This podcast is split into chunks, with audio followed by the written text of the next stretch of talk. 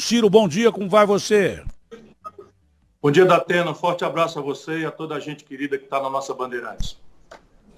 Ciro, você está em campanha e viajando para onde agora? Você está em onde e vai para onde? Está no Ceará? Indo, eu estou indo para. Estou indo para. Estou em Fortaleza, né, mas estou indo para pertinho de você, estou indo para São Paulo.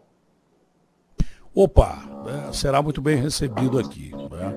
Principalmente todo bom nordestino, cearense, será muito bem recebido aqui. Se bem que você é paulista, mas é, nasceu aqui, mas tem tudo nordestino. Coragem, garra, luta. Ciro, como é que você está observando? Porque até agora não havia denúncia, é, por exemplo, de, de corrupção dentro do governo Bolsonaro. Né? Agora já começam a aparecer algumas evidências que pode ter é, acontecido, inclusive é, prevaricação por parte do presidente da República. Isso é uma coisa grave perto das eleições. Longe também, né? mas perto pior ainda, porque iria prejudicar muito o processo democrático. Como é que você está vendo essa situação, Ciro? Olha, Datena, eu estava ouvindo sua, o seu editorial agora e me emocionei aqui, porque eu estou com o coração muito machucado. Eu perdi muita gente perto de mim e, e, e eu, sou, eu, sou, eu sou uma pessoa. Eu, eu não quero virar uma, uma, pessoa fria, um bruto, sabe, que olha as coisas com esse olhar de cobra, que não se emociona. Mas eu vou tentar é, é, é, é, ponderar para os seus ouvintes aquilo que nós precisamos tirar dessa, dessa amargura repetida no Brasil são algumas lições. A lição básica vem de um, um fato histórico. Todas as suspeitas indicam que o Bolsonaro loteou o Ministério da Saúde com essa turma de bandidos que infestam a vida brasileira. E a gente precisa aguardar as apurações. Eu sou uma pessoa muito severa, mas ao mesmo tempo uma pessoa muito equilibrada. Esse negócio de justiçar as pessoas sem antes apurar não é comigo. Né? Portanto, mas a suspeita cai sobre o líder do governo, um cidadão chamado Ricardo Barros. Se o povo brasileiro for no Google agora, estou pedindo para as pessoas checarem, porque de fato a inconfiabilidade do discurso político é, é dramática, você vai ver esse Ricardo Barros, líder do governo Fernando Henrique Cardoso. Aí muda tudo para não mudar nada, esse cara é vice-líder do governo Lula. Aí muda tudo para não mudar nada, esse cara é ministro da, da, da saúde do governo Temer. Aí muda tudo para não mudar nada, esse cara é líder do governo Bolsonaro. Percebe? E a linguagem é sempre a mesma. E agora é o seguinte, eu pensava que na minha vida pública eu já tivesse visto a indignidade suprema, que foi um escândalo que nós desbaratamos aqui no Ceará de roubo da merenda escolar. Eu pensei cá comigo, abaixo disso não é possível. O cara roubar merenda escolar do filho do pobre, que às vezes vai para a escola por causa da comida, é o último limite da indignidade que, o, que os políticos brasileiros podem cometer lembrando aquilo que você falou, é preciso separar o joio do trigo, é preciso que a gente tenha muito cuidado para não generalizar, senão a gente apenas fortalece o bandido. É preciso, como a Bíblia ensina, separar o joio do trigo. Mas agora eu estou vendo a indignidade vai mais além, vai além. Nós vimos um governo adiar, desde agosto do ano passado, o um entendimento direto com as fabricantes pioneiras da vacina, o país morrendo gente, há centenas de milhares de pessoas. O Brasil vai já já em agosto ser o lugar que mais morreu gente do mundo. E nós podíamos estar recebendo vacina a partir de dezembro, direto com as fábricas, sem qualquer tipo de intermediário. 81 e-mails da Pfizer não foram sequer respondidos. A, a, a Sputnik não deixaram homologar. E aí, quando a gente vai tomar conhecimento, os camaradas estavam exigindo propina, em dois casos agora. Um caso explodiu na declaração daquele, desse deputado bolsonarista. É bom que a gente lembre disso. Não foi um deputado da minha, do meu partido, o PDT, da oposição, onde eu luto. Foi um deputado amigo do Bolsonaro que fez aquilo que um bom amigo faz. Vai lá direto ao presidente e fala para ele: olha, está aqui os documentos, estão roubando no seu governo. E aí vem o grave: o Bolsonaro não toma nenhuma providência. E depois, isso foi em março. E agora nós chegamos em julho, hoje nós estamos na véspera de julho, só ontem o Ministério anuncia que vai suspender os contratos da tal vacina indiana. Ora, se vai suspender, é porque tinha alguma coisa errada. Se tinha alguma coisa errada, o presidente soube em março. E aí existe um capítulo do Código Penal, um artigo do Código Penal, que se chama prevaricação. É um nome meio esquisito, mas é a autoridade tendo a obrigação de tomar uma providência, não toma essa providência. O Bolsonaro foi avisado por um amigo dele, o deputado Luiz Miranda, junto com um funcionário que tinha os documentos de que estavam tentando roubar na vacina, e disse que ia tomar providências e não tomou nenhuma providência, só veio tomar providência depois. E ontem, à noite, a Folha de São Paulo abre e detona mais um escândalo, de novo roubando o governo Bolsonaro naquilo que era a única forma da gente prevenir a morte de centenas de milhares de irmãos nossos, amigos nossos, parentes nossos, filhos nossos, mães nossas. Eu perdi uns 50 pessoas da minha circunstância, porque sou um político, vivo na rua, tenho muita amizade. Perdi umas 50 pessoas. Assim, algumas dessas, meu amigo de, meu melhor amigo de infância, um, o primeiro vereador que lutou comigo na, na batalha da, da vida pública e tal, chama Bega, o primeiro, e, apelido de, de, de irmão, e, e, e Itamar, Itamar Ribeiro, o segundo. Para dar exemplos práticos, vai perder muita gente, como todo brasileiro. Um de cada 430 brasileiros morreram por uma doença que já tem vacina. Perdemos o Paulo Gustavo, perdemos, enfim, o Brasil, e a gente agora descobre que não era só incompetência e genocídio, era propina. Um punhado de dólares trocado por centenas de milhares de vidas. Se a gente não punir exemplarmente essas pessoas, se a gente não mudar o modelo de fazer política no Brasil, é aquilo que você estava dizendo com muita lucidez, mais uma vez, na sua, na sua crônica, na sua opinião, no seu editorial. Não é? A gente precisa mudar o sistema.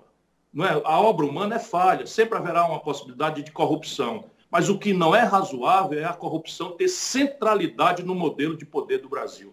Isso não precisa ser assim. Eu juro para você, com a minha experiência, eu não tenho uma única denúncia na minha extensa vida pública, isso não é mais do que a minha obrigação. E assim, quer dizer que nos governos que eu dirigi não teve corrupção? Claro que não. A diferença é, tomando conhecimento, o que é que você faz. Porque aí, se você não tem nada a ver com o bandido, você manda para a polícia. Você demite, você pede esclarecimento, você desonera o cara. Né? Ou desagrava o cara se ele for acusado de forma, de forma leviana que é o que eu fiz. Eu tive dois secretários que foram acusados. Afastei os dois não é? e mandei apurar. Um era culpado, mandei para a polícia. O outro era inocente. Fiz um desagravo público a ele, dizendo, olha, ele foi vítima de uma acusação falsa, está aqui a apuração e tem a minha solidariedade. O Itamar, Itamar Franco, eu fui ministro do Itamar Franco, fez a mesma coisa. Agora você veja, o Brasil só muda a perfumaria. É o mesmo modelo econômico que produz esse desastre de desemprego, de informalidade, e o mesmo modelo de política. Ou a gente muda isso, ou esse país vai virar uma ex-nação da Atena. Isso é que é a minha, minha ponderação a todos os brasileiros que estão nos ouvindo. Olha, é, nós temos pouco tempo que o Ciro tem que viajar para São Paulo. É, o, o, grande detalhe é o seguinte: é, o Bolsonaro não pode dizer que não conhece o Ricardo Barros. Eles se conhecem de vida parlamentar há muito tempo, mesmo porque o Ricardo Barros, é, é, como o Ciro já falou, é só dar uma gulgada para saber quem é. Eu não dei gulgada porque eu já sabia quem ele era, porque eu o entrevistei algumas vezes como ministro, depois ele desapareceu. Quando precisava ajudar o povo, ele desapareceu, sumiu. E a partir do momento que o cara desapareceu, eu comecei a perceber que não era gente boa. Ou é ruim da cabeça ou é ruim do pé. Né? E, e, e, recentemente houve é, busca, mandado de busca e apreensão é, nos escritórios dele, e acho que da esposa dele, lá em Maringá, onde é, é a terra dele. É, logo depois o Bolsonaro vem e indica esse cara como líder do governo. E eu disse, o Bolsonaro vai arrumar problema. Quando ele foi indicado, quem me acompanha aqui, eu disse, o Bolsonaro vai arrumar problema em colocar esse cara lá. Ora, pois, o Bolsonaro já conhecia o cara melhor do que eu. Ele é parlamentar há 38 anos, o Bolsonaro, é, há muito tempo. Quando ele colocou esse cara lá, os problemas que poderiam estar acontecendo é, é, ganharam uma proporção muito maior. No primeiro caso que você falou, o presidente pode ter prevaricado. No segundo caso, do cara que cobrava um dólar a mais é, é, por vacina, está dentro do governo do presidente da República. É possível isso acontecer sem que o presidente saiba, ou sem que o cara que colocou ele lá saiba, Ciro? Você que já foi ministro, Olha, participou de governo. Com esse nível de valor, só se o camarada for muito incompetente. Nós estamos falando, da Atena, de bilhões, com B de bola, bilhões de reais num país que não tem dinheiro para nada, como você estava de novo dizendo no seu brilhante editorial. Falta dinheiro para tudo no Brasil. Né? O socorro emergencial, no auge da pandemia, foi suspenso. Né? Virou 150 reais que não paga um quarto, um quarto da cesta básica. E a, e a alegação é que não tem dinheiro. E, mas tem dinheiro. Eles distribuíram 30 bilhões de reais nesse orçamento clandestino para roubar. Isso, isso assim, Brasília vive de segredo de polichinelo. Então você diz, o presidente da República pode não saber? Pode. Pode não saber, que aliás era a alegação do Lula a vida inteira. Ele não sabia que o Palocci tinha roubado mais de 100 milhões de reais, que devolveu. E esse país, veja, é um insulto à inteligência da sociedade brasileira, da nossa comunidade, porque para o povo uh, da Atena, a corrupção parece ser uma das causas centrais da humilhação que o nosso povo vive. E de fato é, né? de fato é um câncer, porque ele, ele desvia dinheiro que falta na mesa do pobre, mas além do mais, ele destrói a confiança da população, especialmente dos jovens, na linguagem da democracia, que é a política. E isso acaba destruindo. Por que, que a gente vê todo dia a televisão anunciar escândalo por cima de escândalo e o prêmio é a impunidade, o prêmio é o prestígio, o prêmio, é, enfim, é, é, é, passar a mão, o prêmio é, é a negação das evidências todas, e no fim, e no fim você tem a, a, a, a obrigar o povo a trabalhar decentemente. Por que, que eu devo dizer a um jovem que ele, é, que ele tem que ser honesto? Se o exemplo que vem de cima é a roubalheira de lado a lado. Isso me choca profundamente. Mas eu acho, francamente, que o que nós temos que fazer é apurar. Né? E apurar você tem, tem duas circunstâncias. Por que, que o presidente não afastou o Ricardo Barros até o presente momento? Por que, que ele não fez? Eu vou te dizer, está por trás disso tudo, sabe quem? Flávio Bolsonaro, filho do Bolsonaro. Anote o que eu estou lhe dizendo. Eu já tinha informações, você sabe que eu não tenho rabo de palha e também não tenho medo de denunciar, a vida inteira foi assim, meu compromisso com o povo brasileiro me faz fazer isso. Já fui processado pelo, por todos os grandes bandidos do Brasil, menos o Bolsonaro, que não tem coragem de processar, porque sabe que eu posso provar o que eu digo. Já tinham me dito que todo o sistema de compras do Ministério da Saúde, a partir do Rio de Janeiro, tem o Flávio Bolsonaro por trás. Essa empresa precisa, que foi pilhada no primeiro escândalo, essa empresa precisa já tinha roubado o Brasil em quase 20 milhões de reais. Pegou o dinheiro adiantado. Veja bem, qualquer pobre que vai comprar qualquer coisa na farmácia, um remédio, tem que pagar antes. No Brasil, o Ministério da Saúde paga adiantado. Eu nunca vi falar nisso. Paga adiantado e pior, não recebeu. Isso quando, quando Barros era ministro da Saúde. Eles estão processados por isso, da Atena. Eles estão, o Barros está processado por isso, essa empresa está processada por isso, recebeu quase 20 milhões de reais e não entregou os remédios. Está processado por um escândalo no Distrito Federal. Essa empresa da Atena, como é que, como é que o do Bolsonaro não sabia? Aumentou 6 mil por cento o faturamento junto ao governo federal, uma empresa fraudulenta. Isso tudo vai ficar provado com documentos. Pelo menos para isso o processo dessa CPI está servindo. Mas a amargura que nós estamos sentindo nesse momento tem que se transformar numa energia positiva. Qual é a energia positiva? A gente ponderar a necessidade de pensar no nosso voto. Sabe, não votar por ódio, não votar por paixão, não votar por, por sabe, porque não gosta de um, vai votar no outro, esquecendo o que o outro andou fazendo. Botar todos os políticos para discutir, para debater, olhar a ficha corrida, olhar a biografia de cada um, não entrar em lambança, em conversa fiada. Essa é a única lição dessa amargura de ver o nosso povo morrendo, enquanto em Brasília se rouba na vacina. É o último estágio de degradação moral que eu não esperava testemunhar.